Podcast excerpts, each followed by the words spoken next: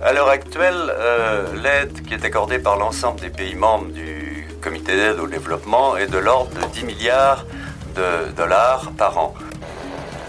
Et nous allons vers un doublement en termes réels de notre aide publique au développement dès cette année 1982. Augmentons l'aide au développement pour atteindre dans les 10 ans au maximum les 0,7% du PIB. Trouvons de nouvelles sources de financement. On prête l'argent de la communauté internationale, on joue un rôle de catalyseur parce que les investisseurs autres, y compris institutionnels de type Banque mondiale ou Banque africaine de développement, se fient à notre appréciation. Donc on est, on est redevable de cette transparence et on l'exige de nos partenaires. Grande ligne, le podcast de la recherche sur le développement. Aide publique au développement ou APD, derrière ces trois lettres se cachent près de 190 milliards de dollars de financement public, ce sont les chiffres de 2021, euh, fonds qui sont versés par les pays donateurs aux pays bénéficiaires sous forme de dons mais aussi de prêts. Des montants auxquels viennent s'ajouter bien sûr tout un ensemble de fonds de nature privée euh, qui visent à améliorer les conditions de vie dans les pays à revenus faibles et intermédiaires. Construite dans les années 1960, à l'ère des indépendances, et sur fond de guerre froide, l'aide publique au développement est aujourd'hui appelée à se réinventer à ce que l'on a pu appeler l'âge des conséquences, conséquences notamment du changement climatique et des puissants bouleversements qui l'occasionnent déjà. Bâtie sur un ensemble de règles, de normes, de critères visant à encadrer et à promouvoir les transferts financiers internationaux entre le Nord et les Suds, l'aide publique au développement constitue à la fois un ensemble de politiques. On a même parlé de politique publique mondiale pour l'APD, qui en serait un rare exemple. Et dans le même temps, euh, l'APD est un ensemble euh, d'outils, d'instruments qui permettent la mise en œuvre de ces politiques.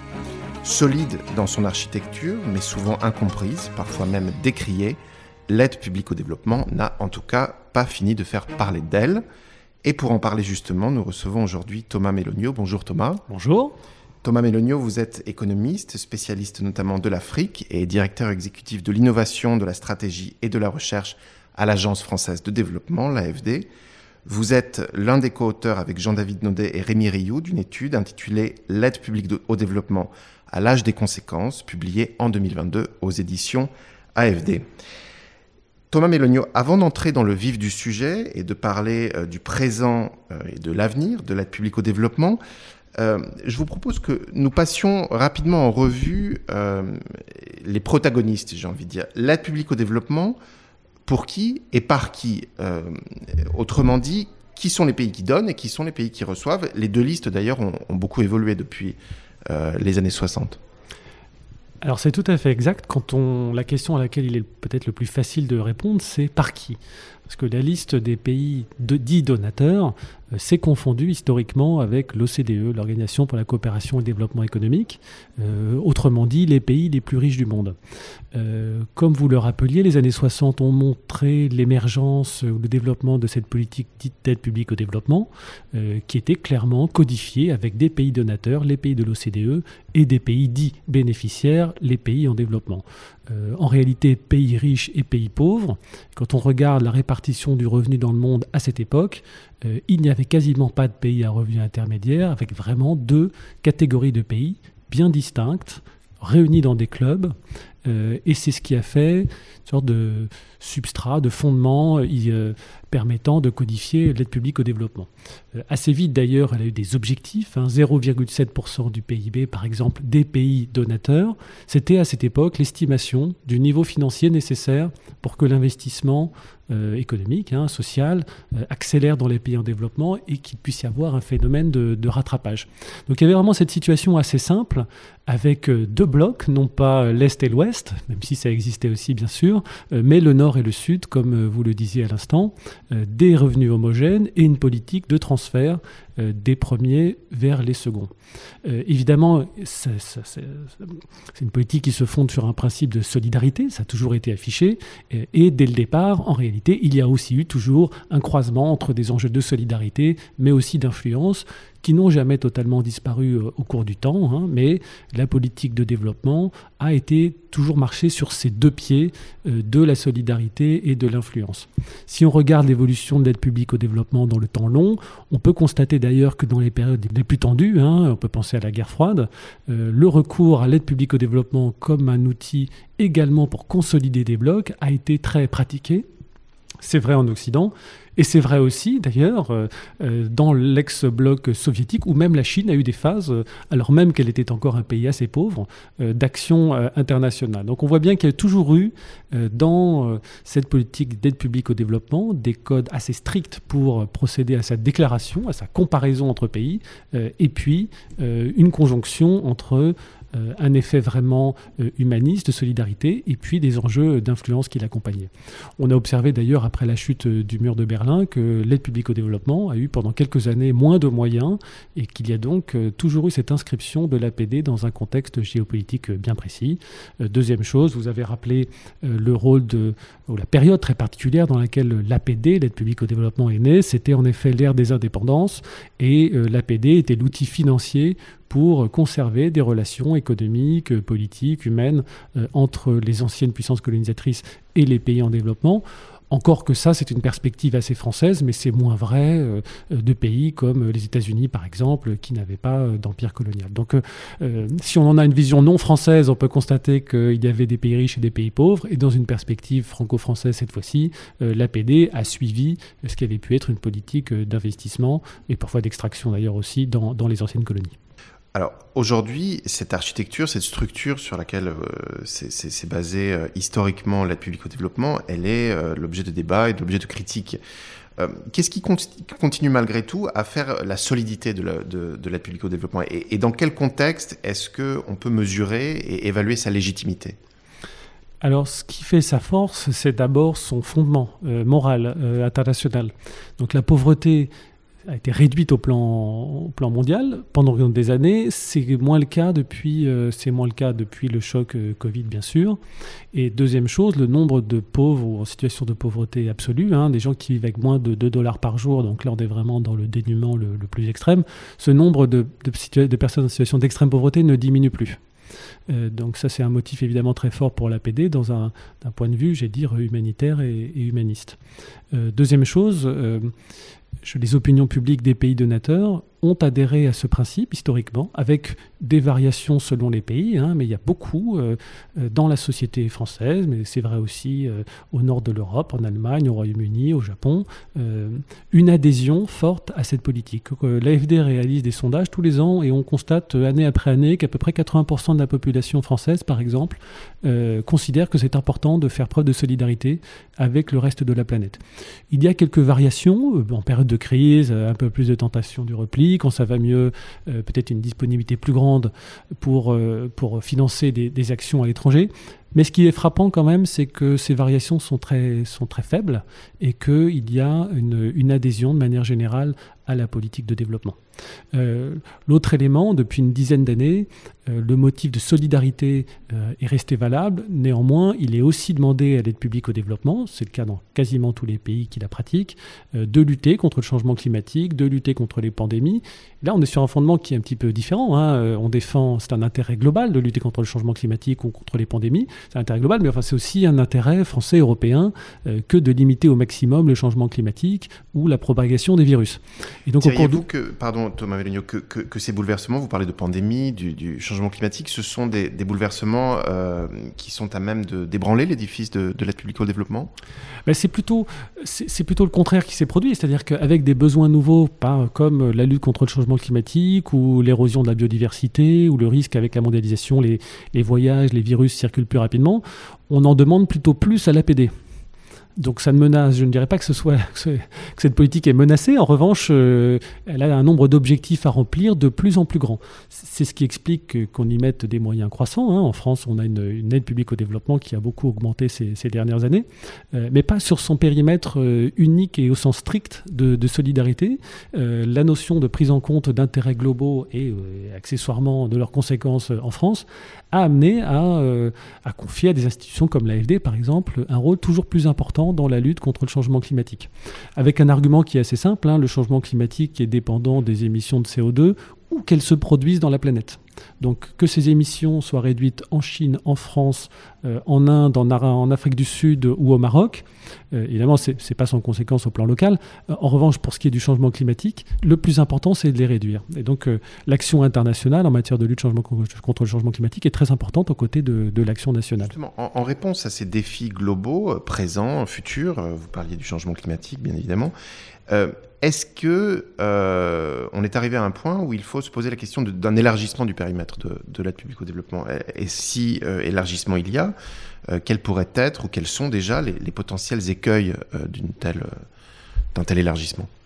Ah, Donc j'ai insisté à l'instant sur ce qui fait la force de l'aide publique au développement ou en réalité de ce qui est déjà en train de succéder euh, avec le changement climatique et, la lutte contre les pandémies.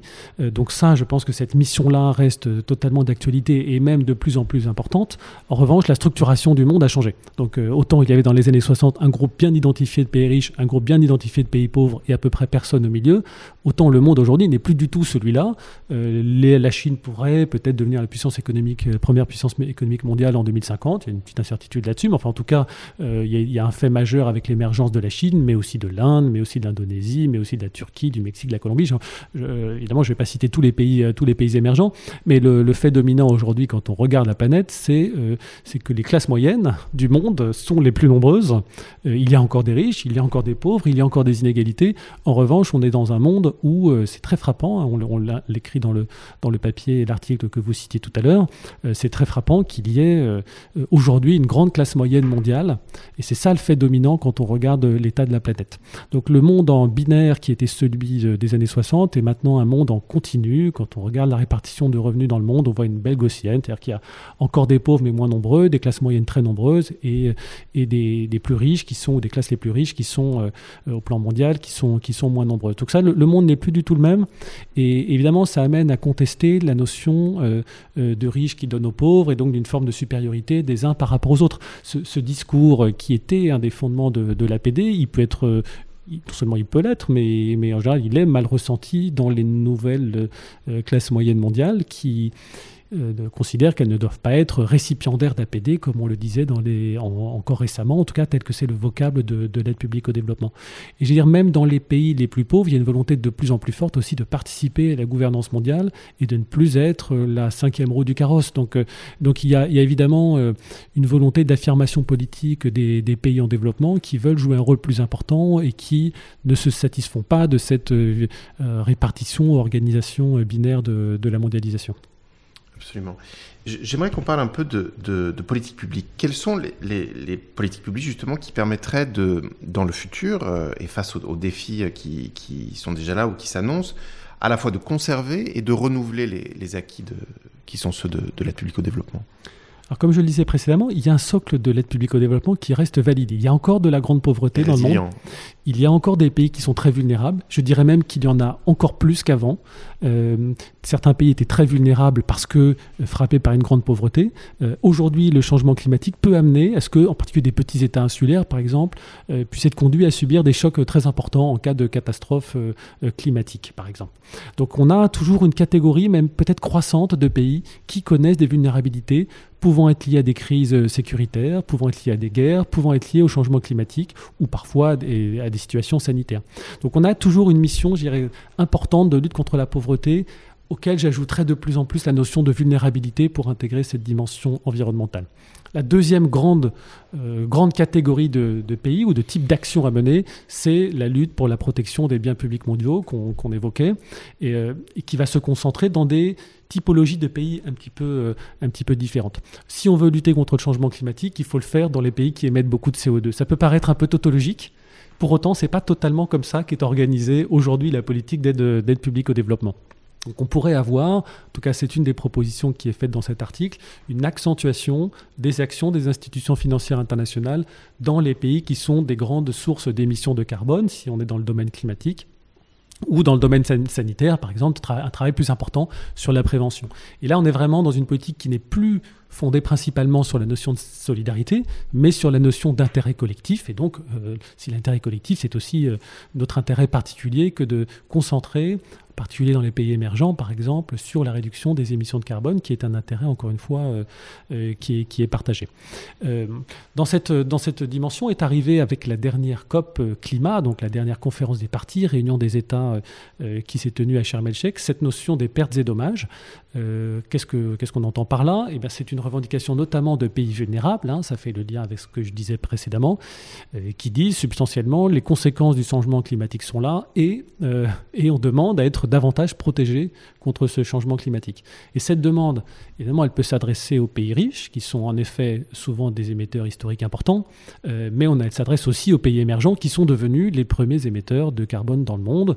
Euh, la Chine, par exemple, émet quasiment 30% du CO2 euh, au, plan, mondial. C'est un peu moins vrai au, niveau historique, hein, si on regarde les émissions rétrospectivement, mais clairement, dans les, pays qui portent une responsabilité plus grande sur le changement climatique, on trouvera les pays de l'OCDE, mais on trouvera aussi euh, les nouveaux émetteurs et parfois dans des proportions au moins aussi importantes. Donc on va structurer, hein, si on regarde cette notion de pertes et dommages, qui est une notion compliquée, hein, difficile, qui est ressortie presque in extremis dans, de, la dernière COP, euh, si on veut vraiment la prendre au sérieux et la pousser jusqu'au bout, une, une, géographie de pays ou un ensemble de pays qui doivent contribuer et se tourner vers les autres, euh, non seulement des pays historiquement développés, mais aussi les puissances émergentes et plus récentes.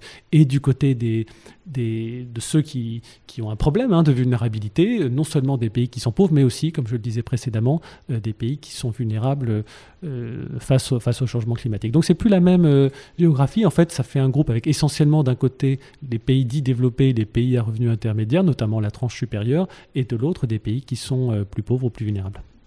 Pour terminer, Thomas Melonio, je vous propose un petit exercice d'anticipation. En, 2061, le comité d'aide au développement de l'OCDE, qui regroupe les principaux pays donateurs, fêtera ses 100 ans.